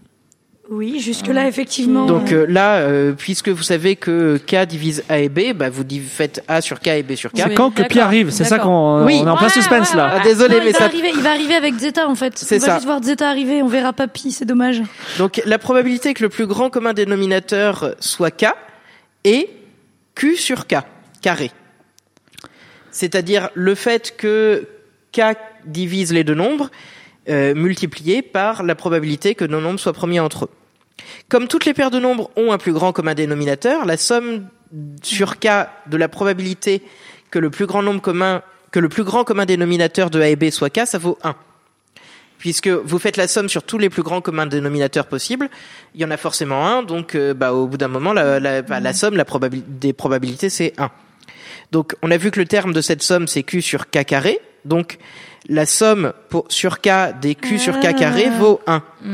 Et Donc, euh, Commence à l'a voir une somme là. Ouais. Donc la somme sur K, euh, pas- donc, autrement dit, Q, c'est l'inverse de la somme des K carrés. Voilà. Ouais. Bref, la somme de l'inverse de la somme des carrés parfaits.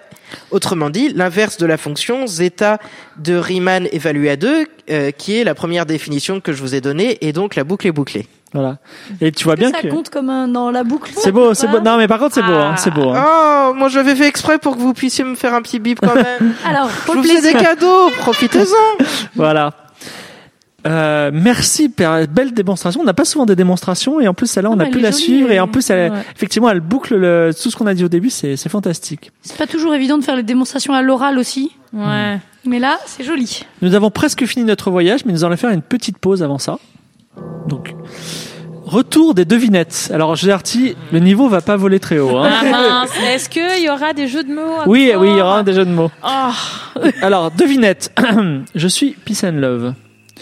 Je joue de la guitare dans les années 70 et je veux croire à un monde meilleur. Hélas, je ne suis pas réel. Ah ah ah, un hippie. Voilà. Oh bon Oh là là. oh là là. Est-ce qu'on peut Non, c'est plutôt un, un- Tu vas pas mettre un poum tch ou un truc comme ça dans la. J'ai un caillou de rayon R. Quel est son périmètre? Pierre? Ah, excellent C'est deux pierres en fait, mais. Ah oui. Ouais, deux pierres. J'aurais dû dire, mais je peux pas. Si je mets deux cailloux, ça fait que. Bref. Euh, J'ai une pizza de rayon Z et de hauteur A. Quel est son volume Pi fois Z fois Z fois A. Voilà, très bien. Alors j'ai une charade, j'espère que vous la connaissez pas parce qu'elle a l'air excellente. Mon premier est un mammifère à queue plate qui ne peut s'asseoir. Ah, je crois que je la connais. Mon, Continue. mon- mon deuxième est un mammifère à queue plate qui ne peut s'asseoir. Mon troisième est un mammifère à queue plate qui ne peut s'asseoir. Et mon tout est le rapport de la circonférence au diamètre. Je la connais. Je peux dire la réponse Oui. ou je la laisse chercher un peu Vas-y, vas-y, Mais vas-y. c'est Pi, trois castors sans chaise. Voilà. Trois castors sans Laura, chaise. Laura, elle a envie de mourir. Hein. Mais en fait, j'ai, j'ai comprends même pas euh, les Alors, trucs, les queues plates. C'est quoi Alors, le Enfin, mammifère à quoi queue plate. Ça. Euh, Le castor, le mammifère à queue plate. alors, c'est la queue qui est plate. Oui, le castor. Tu vois ce que euh, castor Tu vois peut-être pas ce que c'est. Ouais, fait. d'accord, je vois, je vois. C'est la même chose en portugais, Il peut- mais Il peut pas s'asseoir. Il peut pas s'asseoir donc il n'a pas de chaise. Donc il y a trois castors sans chaise. Vu qu'il n'a pas de chaise. C'est vraiment mauvais. hein. Il faut la connaître. non mais tu- est-ce que t'as compris la solution ou pas? Trois castors sans chaise. Bon bref. C'est globalement mauvais. hein. Ça ressemble à trois gars. Bon, c'était la fin de nos devinettes, mais j'ai une petite question à- ouverte à poser à nos auditeurs. Et je vous la pose un petit peu à vous si vous voulez discuter, sinon euh, on passera à la fin de l'émission. Je voudrais vous proposer d'imaginer un monde parallèle au nôtre, où comme dans cette émission, tout ce qui est rond est interdit. Donc par exemple, les œufs des poules sont, sont rectangulaires, ou euh, plutôt en, pa- par- parallélépipédiques. Et notre planète, elle est cubique. Elle a une orbite triangulaire autour d'un soleil cubique, par exemple. Donc rien n'est rond, rien n'est circulaire. Voilà. C'est un monde qui ne tourne pas rond. Oh oui, Voilà, exactement. C'était le principe de d'une des BD de Picsou dans Picsou Magazine ou un truc Il comme y a ça. un Gottlieb Mais aussi. euh, Donc, Il y a en un tout cas, ça a déjà été fait. Disons que voilà, l'idée c'est que on est le rond est interdit. Par contre, toutes les autres formes, le rond ou la, la sphère est interdite ou le cercle, toutes les Mais- autres formes mais- sont possibles. Attends, le rond est interdit, ça veut dire on n'a pas des euh, d'autres formes, des formes coniques par exemple? On n'a que des traits droits. On n'a pas, on a que des trucs droits. Voilà, c'est ça, Donc, ça. euh, Donc, donc ok, par, des ellipses non par, plus. par- par exemple, les- non, pas d'ellipse. Donc ah, voilà. ok. Et donc l'idée c'est euh, bon alors ce monde est- Du skim ou même pas est-ce que est-ce que ça provoque Mhm. des choses intéressantes? Est-ce que est-ce que par exemple le, le modèle atomique euh, Laura est- devient intéressant? Est-ce que euh, c'est plus optimisé? Est-ce que les re- on peut avancer sur nos avec des roues carrées par exemple? Enfin là, là, là, il y a un truc compliqué parce que ça lu, veut hein. dire que euh, donc si si le si notre planète elle se balade en faisant un triangle, euh, Ah. ça veut dire en fait qu'il y a un moment que la force elle elle change brusquement. Voilà. Déjà, C'est pas un truc continu et ça et ça c'est interdit pour nous en fait euh, d'avoir un genre il faut un, un genre euh, un truc qui change de façon pas continue. ah, quand, quand on est sur un sommet du triangle, ça, ça, Bah là, ça- Ah oui, la parce force, que euh, c'est comme. Alors, imagine-toi, c'est comme, euh, c'est comme quand, quand on joue, euh, euh, comment on dit les Au jeux billard. avec au billard. C'est comme quand on joue au billard. Tu vois, on peut faire un triangle, mais comment on fait un triangle? Bah, il faut que notre boule, rebondisse. elle, elle, Elle, elle est carrée là, du coup. Notre boule, elle est carrée. Euh, Elle oui, glisse mais- sur de la oui, glace, on va dire. J'explique comment comment on arrive. Elle doit donc elle glisse et elle doit euh, frapper un mur pour changer de sa trajectoire. Et ce moment qu'elle qu'elle qu'elle frappe en mur, bah Ouais. elle a une force qui qui vient sur elle, Ouais. une autre force qui apparaît. Donc ça veut dire en fait que c'est pas comme nous on connaît aujourd'hui, qu'il y a des, des forces partout, c'est un truc tout continu etc. Et euh, voilà. Mais les si, si par exemple on vivait, Euh, si on vivait sur une planète cubique par exemple, c'est comme suis- s'il y avait quelque chose qui poussait euh, blouf à chaque euh, à chaque sommet. Je- trop je- bizarre. Je suis pas totalement d'accord. Alors, le- le- on, on sera pas analytique, ça c'est sûr, mais tu peux te dire que quand tu es à un coin du triangle, t'accélères et puis tu ralentis et tu t'arrêtes et t'as une vitesse zéro à un autre coin du triangle et ensuite tu repars dans une autre direction. Comme ça, à tout moment, la, le la vitesse et la, enfin la position est continue déjà. attends, attends. On je peux finir Oui, ma oui, La oui. vitesse La- peut être continue. Enfin, oui, déjà, bon, la, direct, la, la position est continue, c'est sûr que la terre va passer et porter. Euh, et effectivement, on peut toujours avoir quand même la vitesse continue, voire peut-être même l'accélération continue. On n'aura pas une infinité de dérivés continues, mais ce qui devrait déjà nous éviter d'avoir un énorme à-coup.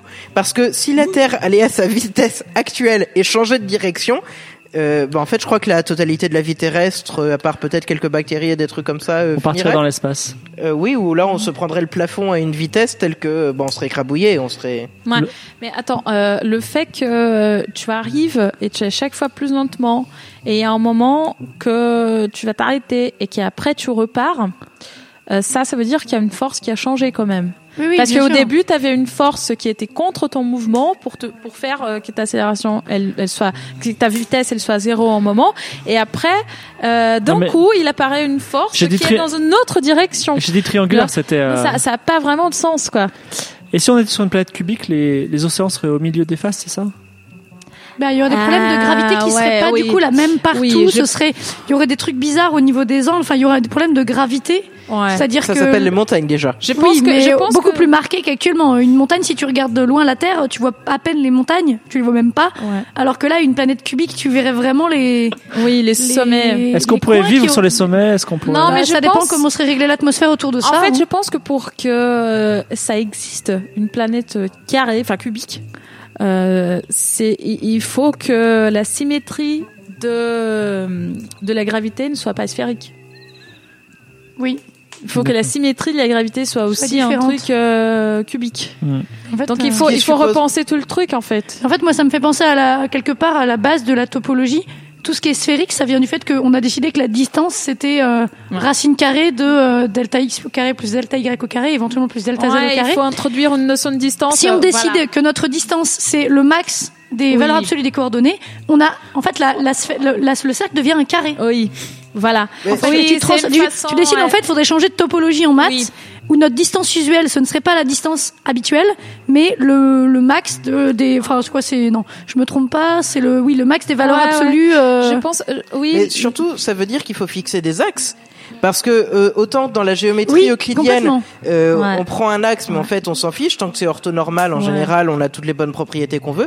Là, ça veut dire qu'en fait on a un axe qui est, qui est fixé et euh, le nombre de symétries possibles des lois de la physique diminue énormément. Ouais. tout à fait, il n'y aurait su- plus que trois axes. Ouais, mais je hein. C'est- super bis- euh, bon, hein. En tout cas, ça, ça nous laisse des choses. La question que je laisse en sus- suspens pour nos auditeurs aussi, c'est si nous vivions tous sur un monde cubique, en plus de tout ce que vous pourrez imaginer, est-ce que nous aurions découvert pi aussitôt qu'on l'a fait, puisqu'on on- euh, il serait apparu peut-être dans Euh, en d'autres fait, pi circonstances. aurait, enfin, quelque part, vu que Pi serait égal à 4, tes ce cercles, plus ce simple. serait des carrés, donc tu oui. aurais pas, du coup, ce Il y serait aura plus la pas même définition de pi. Oui, il y aura euh, pas d'épi. Ouais. On verra. Mais non, parce que les mathématiques existent euh, indépendamment de, de, de la- la- l'aspect de l'univers, Il y dire. peut-être des gens qui auraient réfléchi, tiens, si on étudiait cette distance étrange avec racine carrée de x carré plus y carré, ça donnerait une, euh, enfin, une sphère unité, ou un carré unité qui aurait une forme bizarre avec, ouais, c'est marrant. Oui, et puis a priori, gens- les sinusoïdales s'intéresseraient personne, donc euh, c'est comme beaucoup de la théorie des nombres. Il y a peut-être quelques matheux qui feraient ça de leur côté, mais c'est un truc que personne verrait à part les, vrais- les passionnés. Je vous laisse là-dessus parce que il faut que l'émission avance. Euh, on approche de la fin de l'émission, mais Arnold, il est en Autriche avec les bananes là, mais il nous a laissé Yuri et Yuri, elle a un petit peu tourné là et elle nous a fait un petit poème sur pi. La que- tourner sur elle-même. Voilà, c'est ça. haha. elle nous a fait un petit poème sur pi et que vous allez pouvoir écouter. Exponentielle pi est constante. Ses largeurs cercle. Un cercle a un diamètre d'épaisseur. Pi est une constante vertigineuse inégale. Il y a pi watts dans un bûchon. Pi en surface et 893 volumes. J'ai pas tout compris. Un poème Euh, Non, ouais. un poème qui ne rime pas. Mais Non, mais ça, ça me gêne pas. Donc exponentielle pi est constante. Oui, je suis d'accord. que C'est pas très, très, euh, C'est pas si bizarre. C'est la largeur du cercle. Mais après, juste après Ouais. ça, il y a un truc étrange. j'ai, j'ai Un pas cercle a un diamètre d'épaisseur. Diamètre d'épaisseur. Bah What? si, c'est- ça, ça se comprend. Vous voyez le cercle et puis vous dites il est épais d'un diamètre finalement. Ouais, c'est quand même un peu bizarre, quoi. C'est bizarre. Elle découvre le monde. Est-ce qu'on avait le droit de la, de la pouetter parce qu'elle a quand même dit pas mal de Ah ouais, elle fait pas partie de l'équipe. Alors, pi est une constante vertigineuse inégale. Sympathique. Vertigineuse Inégale. inégale. Inégale. Ça fait flipper. Voilà. Ouais, Il y a pi watts dans un Buchan. On ne sait pas. On ne sait pas ce que c'est que Buchan. Alors les watts, ok, les, le Buchan. On ne sait pas ce Pi que c'est. Pi watt. B-U-C-H-A-N. Pi watt. Pi des watts. Il y en a pi. Dans le Buchan. Ah. Mais un jour on découvrira ce que c'est, on dira, putain, elle avait raison, unité- quoi. C'est peut-être une nouvelle unité de définition de puissance. oui, oui, qui se définit en Buchan, c'est qui serait euh, pi fois le nombre de watts. Je sais pas, c'est. Pi en surface et 893 volumes. Voilà. D'accord. 893. Ça sort du, les 893. Je ne sais pas, mais peut-être, euh, voilà, si c'était auditeurs sont- 360, j'allais dire ok. Mais Merci à tout le monde, merci à Denise, merci à Laura, merci à Laura d'être venue et on va- j'espère qu'on te reverra longtemps avec nous. Merci à Arthur d'être là, merci beaucoup au Tank de nous héberger.